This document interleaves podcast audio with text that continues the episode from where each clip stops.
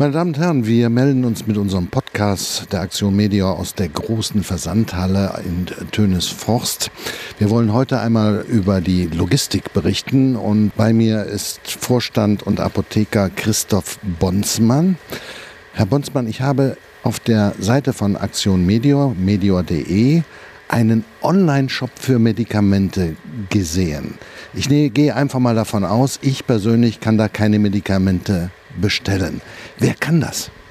Ja, das haben Sie gut entdeckt. Wir werden da ganz modern und Sie haben recht, Sie können da keine Medikamente bestellen.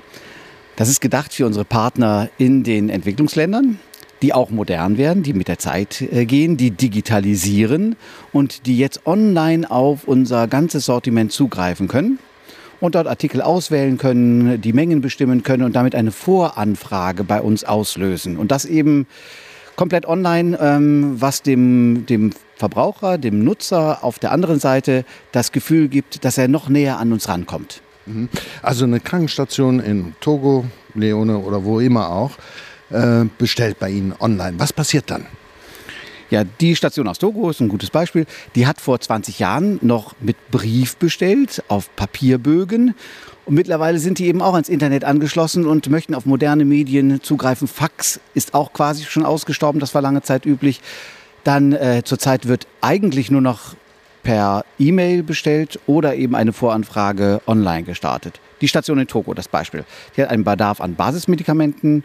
Häufig nachgefragt werden Schmerzmittel und Antibiotika.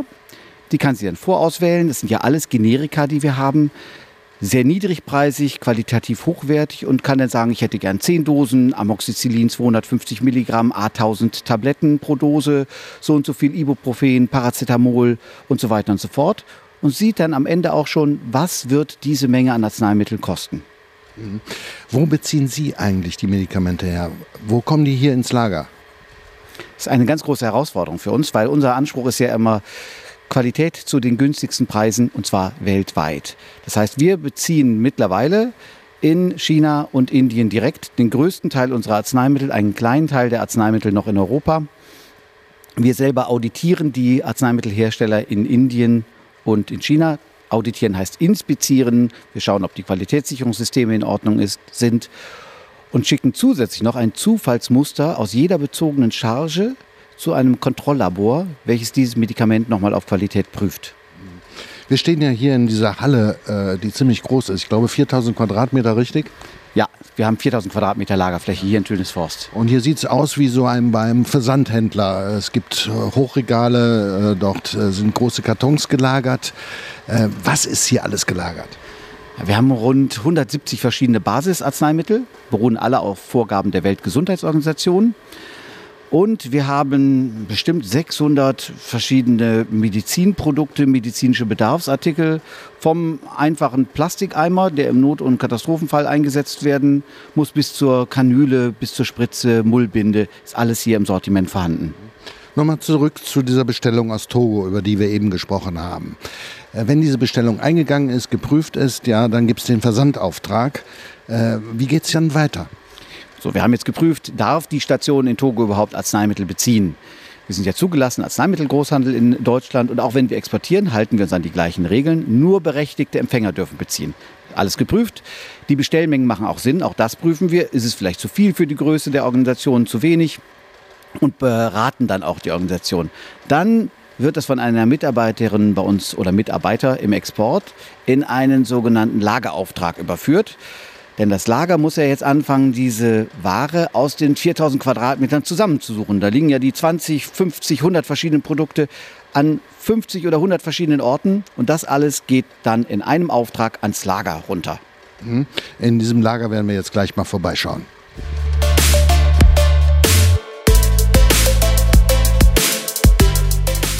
So, jetzt sind wir noch im Lager und bei mir ist Ralf Deutzkens. Sie sind zuständig für Intralogistik. Was ist das denn eigentlich? Ja, die Intralogistik, das umschreibt das komplette Ablauf, den kompletten Ablauf innerhalb des Lagers. Das beginnt im Wareneingang, die Wareneingangskontrolle, das, äh, das Einlagern, das anschließende Kommissionieren, das Verpacken und ähm, die gesamte Zollabwicklung haben wir ebenfalls in den Bereich Intralogistik mit hereingenommen, in, inklusive der ganzen Organisation des Zolllagers. Mhm. Sagen Sie, wenn jetzt die Liste aus Togo da ist, von der wir eben gesprochen ja. haben, äh, was passiert jetzt? Gut, also wie, es kommt dann ein sogenannter Picking, eine Picking-Liste, ein Warenausgangsbeleg ins Lager, der hier ist aufgelistet neben dem Empfänger und der Versandart auch eben die entsprechenden Artikel mit den, mit den Mengen. Es gibt halt gewisse Vorgaben, ob, ob äh, bestimmte Mindesthaltbarkeiten vor, äh, äh, gewählt werden müssen. Und der Kollege im Lager geht nun hin, nimmt sich diesen, diese Picking-Liste, nimmt einen Scanner zur Hand und beginnt mit einem Kommissionierwagen die Ware zusammenzustellen, also der aus dem Lager zu entnehmen. Das ist eigentlich nichts anderes wie bei Amazon. Ne?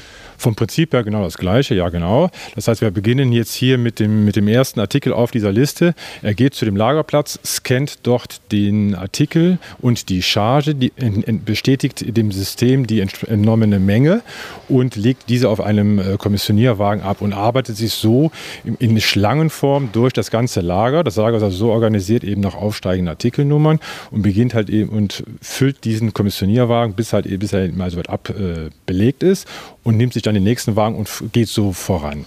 Also Sie wissen ganz genau, was im Lager ist, weil das elektronisch registriert wird. Genau, das heißt also, wir haben, ist, die Bestände werden elektronisch geführt und in dem Moment, wo er die Ware entnimmt, wird das dann auch von dem Bestand korrigiert, beziehungsweise sobald das dann nachher gepackt wurde, wird dann der Bestand entsprechend auch minimiert um diese Artikel. Herr Deutschken, lassen Sie uns doch mal ein Stück weitergehen äh, zu dieser Versandstraße. Das sieht äh, aus wie ja, auf der Poststelle, nur etwas äh, größer. Ähm, hier werden die Pakete gepackt. Da steht dann, hier ist ein Karton gerade, German Medical Aid Organization, Aktion Media, Tönesfort, Germany. Ja, was passiert jetzt hier? Ja, nachdem der Kollege die Ware kommissioniert hat, übergibt er die an einen weiteren Kollegen. Der prüft zunächst nochmal, ob die, äh, alles vollständig korrekt kommissioniert wurde. Sehr wichtig auch, dass halt die korrekten Chargen, die er gescannt wurde, auch wirklich auf dem Wagen sich befinden. Ist für uns sehr wichtig, halt eben für die Chargenrückverfolgung. Sollte es mal zu einer Reklamation kommen, dass wir genau sagen können, welcher Artikel von, von dieser Charge wurde an welchen Kunden geliefert. Wenn er es soweit kontrolliert hat, beginnt er halt damit, diese ganzen Einzelartikel in Kartons zu verpacken. Jetzt haben wir hier gerade was liegen. Lassen uns bitte mal hier rumgehen. Ich bin einfach mal neugierig, äh, was wir hier haben. Das sieht ja aus nicht wie Medikamentenschachteln, ja, sondern also wie wir sie als Verbraucher aus der Apotheke kennen, sondern das sind ja große Dosen, Behältnisse. Hier haben wir Paracetamol. Ja, also wir haben hier in der Regel keine geblisterte Ware. Das heißt, das geblisterte, das kennt man halt eben aus der Apotheke. Tabletten, die auf so einem Film aufgebracht sind, sondern wir haben hier sogenannte Balkware. Das heißt, wir haben hier Dosen, die teilweise 500 oder sogar 1000 Tabletten enthalten. Und ähm, der Vorteil hier ist, einerseits, dass es eine wesentlich günstigere Beschaffung ist, aber natürlich auch aus logistischer Sicht ist ein enormer Vorteil eben, dass wir sehr geringe äh, Frachtkosten haben im Vergleich zu geblisterter Ware, wo es sehr voluminös ist. Und im, und im Land selber, im Empfangsland selber, werden dann halt eben von dem Arzt die Tabletten aus dieser Dose entnommen und dem Patienten in speziellen, von uns eigen äh, entworfenen äh, Kunststofftüten, Plastiktüten abgefüllt und übergeben. Okay. Ja, dann muss das Paket jetzt gepackt werden, ne?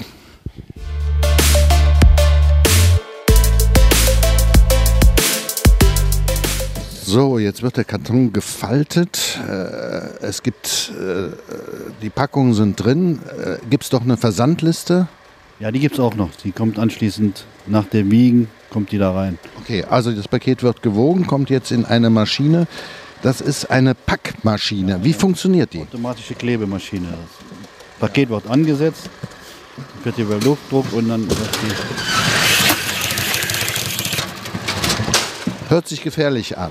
Herr Deutzgens, noch mal ganz kurz. Oh ja, ja, hier ist jetzt ein Krach.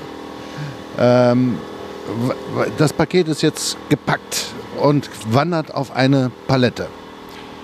Ja, das heißt also, wir haben das Paket wurde gepackt, es wurde festgehalten ganz genau, was wiegt dieser einzelne Karton, was ist in diesem Karton enthalten.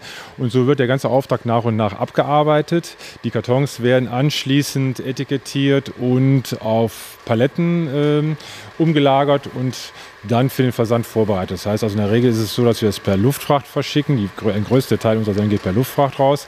Das heißt, es werden die dann auf diese Paletten gepackt und anschließend noch mit Folie gestretcht. So, und dann werden die abgestellt und warten dann auf den endgültigen mhm. Versand. Also ist ein Vorteil, dass Aktion Media am Niederrhein sitzt und Düsseldorf und Köln-Bonn nicht weit sind.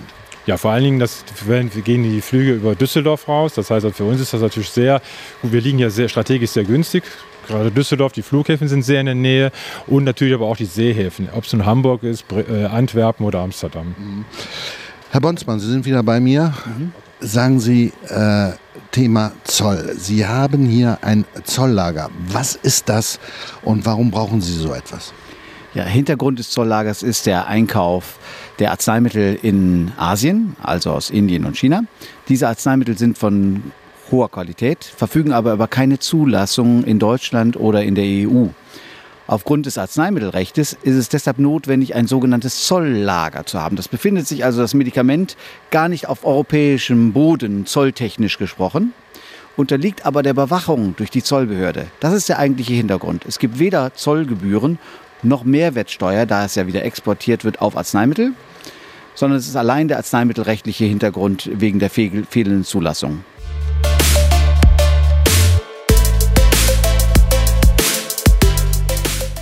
Herr Bonsmann, hinten in dieser Halle sehen wir eine Reihe von Paletten, die mit großen Paketen bepackt sind. Das ist eine Sendung für den Irak. Ja, im Moment sind wir leider besonders gefragt in den Krisenherden dieser Erde. Das ist Irak. Wir packen aber auch für den Jemen, für äh, den Südsudan. Und das ist eine ganz, ganz besonders große Sendung für den Irak. Schmerzmittel sind drin, Antibiotika, Infusionslösungen, Spritzen, Kanülen, Verbandsmaterial, Desinfektionsmittel. Im Prinzip die komplette Palette, die man braucht, wenn wirklich gar keine Medikamente mehr da sind. Das ist jetzt eine aktuelle Sendung. Sie sind aber auch vorbereitet für ganz akute Krisen, Katastrophen. Es gibt ein sogenanntes Emergency Health Kit. Was ist das? Bei dieser Sendung für den Irak ist es ja so, dass wir die Zeit haben, die Ware so zusammenzustellen, wie der Empfänger sie benötigt. Aber das dauert dann mehrere Wochen und dann muss man auf die Importdokumente warten. Ähm, die Zeit haben wir in einer, einer, akuten Katastrophe nicht. Das heißt, da muss man auf vorgefertigte Kits zurückgreifen und dafür gibt es das sogenannte Emergency Health Kit. Das ist äh, auf zwei Paletten verteilt rund eine Tonne Medikamente und Verbrauchsmaterialien, die nach Angaben der Weltgesundheitsorganisation zusammengestellt ist der Empfänger, das sind dann internationale Hilfsorganisationen und wir wissen ganz genau, was da rein muss und was dann auch vor Ort erwartet wird. Und wir können das innerhalb von 24 Stunden rausschicken und auch mehrere von diesen Emergency Health Kits. Und ein Kit reicht für 10.000 Menschen für die Dauer von drei Monaten. Herr Bonsmann, wie wird das alles finanziert? Wie kann der Einzelne helfen? Wir sind dringend auf Spenden angewiesen. Gerade die scheinbar medienwirksamen Krisenherde wie Irak, wie Südsudan, wie Syrien sind finanziell unterfinanziert. Der Spender ist müde, politische Katastrophen finanziell zu finanzieren, aber die Menschen leiden vor Ort, unendliche Not und deshalb brauchen sie die Unterstützung auch jedes einzelnen Spenders für diese Krisen. Ja, das war unser Podcast äh, im Monat Februar direkt aus der 4000 Quadratmeter großen Halle, Logistikhalle der Aktion Medium. Meine Gesprächspartner waren Christoph Wonsmann und Ralf Deutkens. Ich bedanke mich ganz herzlich bei den beiden, ja, und ich hoffe, dass wir uns im kommenden Monat wiederhören. Schalten Sie wieder zu uns. Äh, wir wünschen Ihnen auf jeden Fall eine gute Zeit.